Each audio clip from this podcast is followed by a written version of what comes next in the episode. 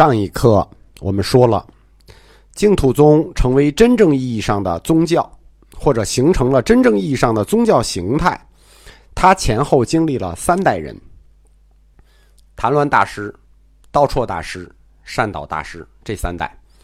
第一代，首先是创立者，由谭鸾大师提出了净土学说的一个基础理论解释，就是二立二道学说。到了第二代。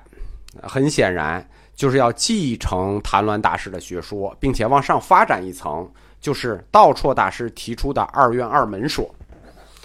紧接着，他还要针对其他高僧的对净土的这种批判进行一个反批判，这是第二代。到了第三代，完成宗教形式，就需要仪轨，宗教仪轨理论。到善导的时候，他又继承了前两代谈鸾道绰的学说，建立了完备的净土的理论以及仪轨。任何一个宗教，或者任何一个教门，它的宗教仪轨的完成，才能正式标志着这个教派的完成。否则，你这个教派就叫没完成。你必须有自己的宗教仪轨。所以，谭鸾。道绰、善导这三位大师是被公认的净土宗的实际创立者，就是他们是实际创立者，并不是我们常说的净土十二祖的这种创立顺序，他们才是真正的这个顺序。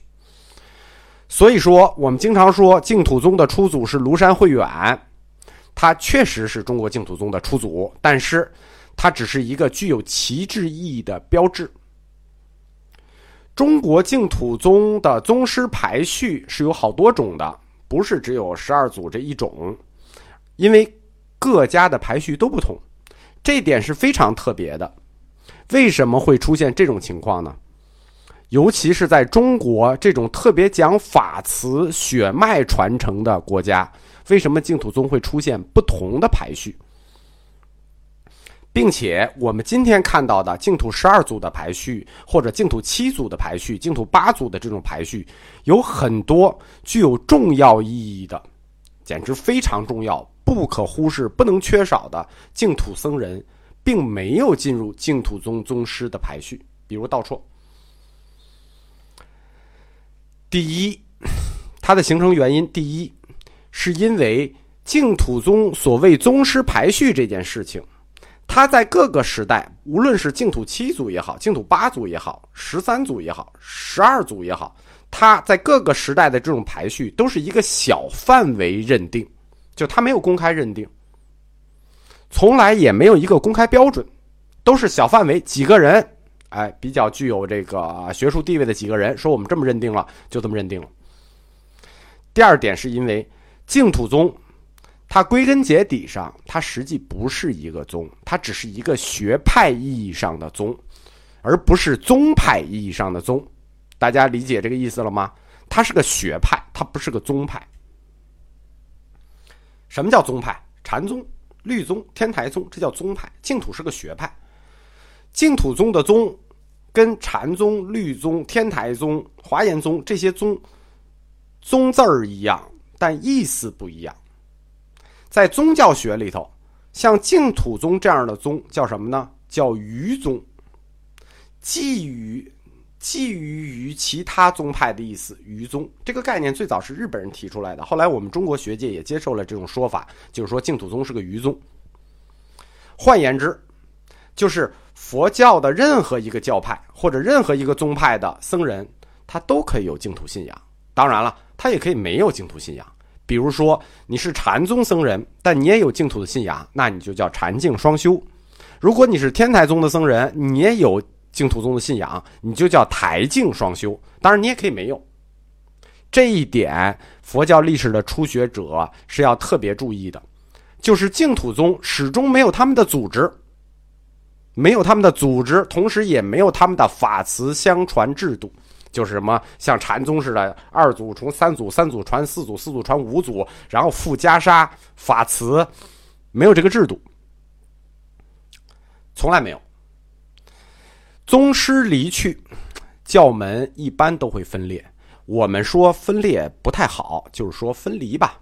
这就好像五祖弘忍，禅宗的五祖弘忍，哎，离开的时候，巨人离席，禅宗立刻分为南北。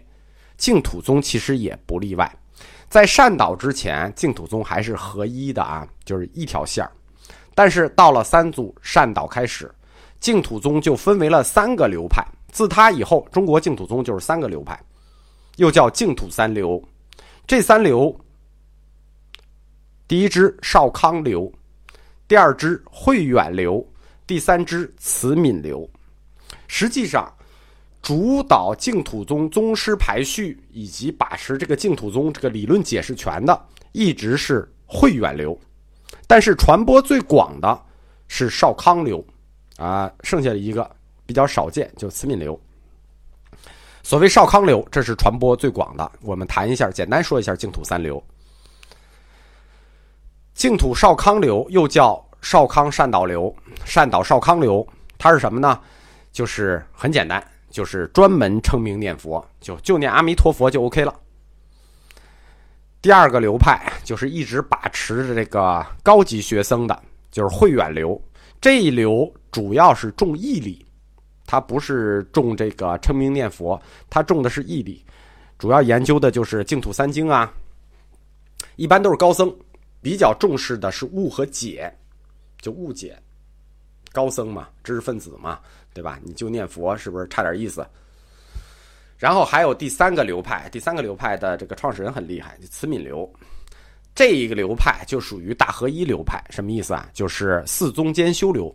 它就是教门、禅门、戒门、净门四宗兼修。什么叫教门？华严。什么叫禅门？禅宗、戒、律宗、净、净土四宗兼修。这是慈悯流。善导以后，净土宗就分为了这三个流派。它为什么会分成这三个流派呢？是因为传法的对象不同，就是你要教化的人不同。我佛教经常把人呢。就是众生呢，分成三类，哪三类呢？有上根者、中根者、下根者，或者说上等根器、中等根器、下等根器。什么叫上等根器呢？就是净土宗内部是自己这么定的啊，就说这个人智商高、情商高、双商巨高啊，这个很 OK 啊，这就叫上等根器。这种人适合修的就是慧远流。所谓重义理、重误解的慧远流，但是能修慧远流的人啊，不是万里无一，是百万里无一，就是这个双商高到百万里无一的人才能去修慧远流。然后呢，慈悯流就是我们说的大合一、大合一流四宗兼修的，教禅戒净四宗合一的，这个呢，就是双商都是中人之资的。这就是中等根器的人修慈悯流，其实这个中等根器他也不是中等了，他这个中人之资也不是普通人，万里无一，其实远强于普通人的。我们普通人最有就是一个最大的弱点，就是不承认自己是普通人，对吧？我我们普通人都觉得我们怎么也有中等根器吧？其实 no，你没有中等根器。我们这些普通人觉得自己有中等根器的，其实我们都是下等根器。对吧？那有中等根器的都是我们看着有上等根器的人。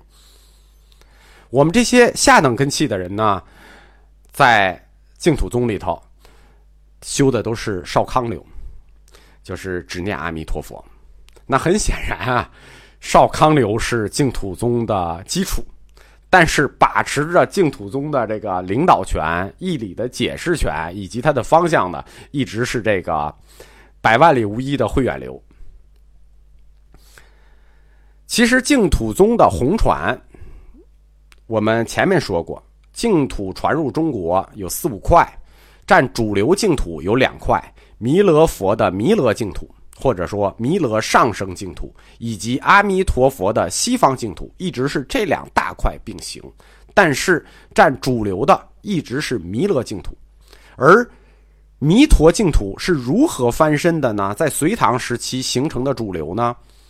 它的红传，跟晚唐唐武宗灭佛是有关的，就是说，忽然有一个净土就被灭掉了，因为政府如果打击佛教，那么有组织、有建制的佛门基地，那肯定要被铲除掉嘛。你大庙、大寺这种你有基地的都得被铲除掉。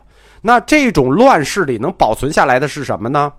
就得是那种非常简单易学、非常方便实行，对吧？像禅宗似的，你往那儿一坐，心无所住就 OK 了；像净土宗似的，你念阿弥陀佛就 OK 了。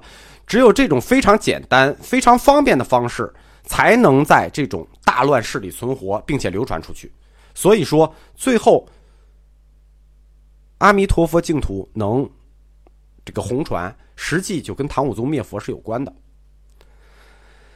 这个净土宗和禅宗各自发展，作为中国佛教的两支巨流，他们一直到了宋初或者五代末、五代末宋初年间，永明延寿作为标志。大家记住啊，永明延寿是个标志性人物。禅宗、净宗合流。从此就没有独立的禅宗了，从此也没有独立的净宗了，它就带动了佛教其他宗派，形成了一个什么呢？叫万宗归净，就是所有的宗派都同归于净土了。这个实际就这个永明延寿就很厉害了，天台宗、华严宗、法相宗、律宗最终同归净土。经过整个有宋一朝的发展，元朝出现了中断，大家知道啊，这是因为这个少数民族的原因。到了明清之际，那家家阿弥陀，户户观世音，中国汉传佛教的天下就是净土宗一家之天下。这就有点像在印度，印度的晚期，就是佛教发展的晚期，密教就取代了大乘佛教。在中国，汉传佛教的中国净土宗，在晚期也形成了取代大乘佛教的形态，就是它已经形成了，但是非常可惜啊，它差一步没有完成。因为自元朝以来，中土藏传佛教突然兴起了，而且兴起的藏传佛教是在。元朝、清朝两朝皇家支持下兴起的，那它实际上在地位上先天性就具有优势。这就是为什么到了明清一代，净土宗已经家家阿弥陀了，还没有最终完成一统中土的任务。我们经常说的佛教说。普通的呃不太了解的说佛教就是两乘大乘小乘，其实我们专业的说佛教是三乘，大乘小乘金刚乘。如果在学术上进行进一步的细分，那实际是四乘，是什么呢？小乘、大乘、金刚乘，这是藏传，还有异形乘，这就是净土。所以净土几乎形成了与大乘并驾齐驱之势，只差一步就完成了一统天下的任务。哎，历史没有给他这种机会吧？宋朝以后，就我们说到宋以后，永明延寿以后，形成了一个万宗归净的局面，就是所有的宗派都归于净土，因为它是个学派嘛，对吧？并不影响你本身宗派的独立性，就就额外有个双学位，相当于你额外修了个双学位。但是万宗归净形成了净土的兴盛的同时，它就带来一个负面，什么呢？就是各宗派都把自己的理论引入了净土宗，它就直接导致了净土宗本身理论的混杂。因为在这之前，中国八宗里头，理论比较强的两家，应该说三家：天台、华严、唯识、法相，包括影响力比较大的禅宗，这四家那理论体系都是非常庞大的，而且都是非常完备的。各自都背后有自己的经典经书做支持。当他们归于净土，或者说归于净土宗、归于净土学派的时候，他们就把自己背后那套成系统的哲学观和宗教观引入了净土宗。他们归于净土，比如禅宗归于净土，禅净合流，他就必然用自己禅宗的宗派观点去解释净土。最典型的就是唯心净土的概念，就是新净土和实有净土的争执，就是从这点来的。那其他宗派也是一样的，比如华严宗，那就多方净土。对于净土宗这些观点一旦都引进来了，那争议也就来了。尤其是对于净土的解释，它最大的争议是什么呢？实际是禅宗归于净土中引入的争议。第一个问题是净土到底在哪儿？禅宗我们知道背后是《金刚经》做支撑的，对吧？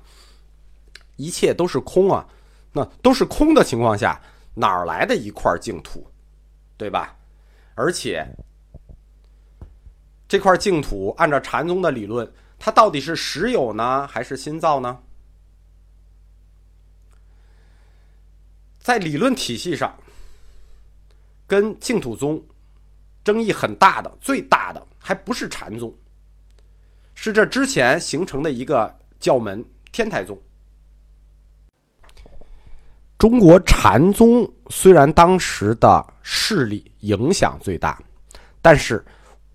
我们讲过，第一个出现的宗派就是天台宗，而且第一个教门也是天台宗。在净土宗历史上的名僧里头，天台宗出身的名僧人数最多，并且天台宗在中国佛教学理里头也属于最精深的一宗。它是以一念三千做发动的。就是它的整个理论体系叫一念三千，是以一念三千发动的理论体系，非常的精深。而且，在唐宋时期的名僧有一特点，和中国佛教后期的僧人有一个明显的一个区别，就是说中国的和尚从宋朝画一刀，这之前的和之后的有一大区别是什么呢？之前的有文化，之后的文化程度比较低。之前的大部分是儒家出身的。那后期大部分文化程度就相对的低一些了，所以说唐朝时期的名僧儒家出身，并且受到了天台宗一念三千这套学理的发动，他们如果归于净土，那么实际上我们讲过嘛，这就是重误解的慧远流势力大增了。上课我们刚说过。慧远流以重误解著称，都是上等根器，百万里不挑一的人。那么万宗归净的时候，我们想一想，前四宗都是什么宗？天台宗教门，华严宗教门，唯识法相宗教门，儒生，这都是什么人？知识分子，还是高级知识分子？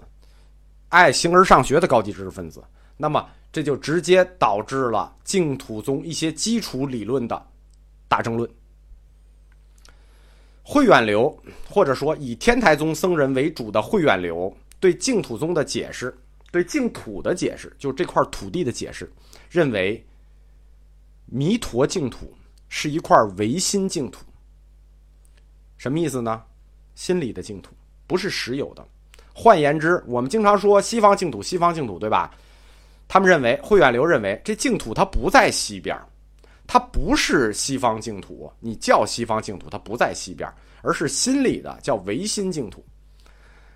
那这个问题就大了。那这个对于普通老百姓来说，就是涉及到一个死后的归去问题，对吧？你你死后奔西方净土去啊，那你这个归去就有问题了，对吧？你这个车有起点没终点，你哪儿停啊？所以说。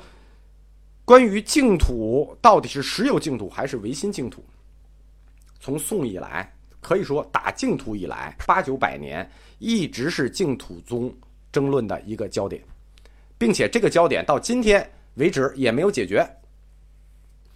虽然有主流意见没有解决，为什么呢？因为禅宗受这个禅宗受这个唯心净土的观啊影响太深。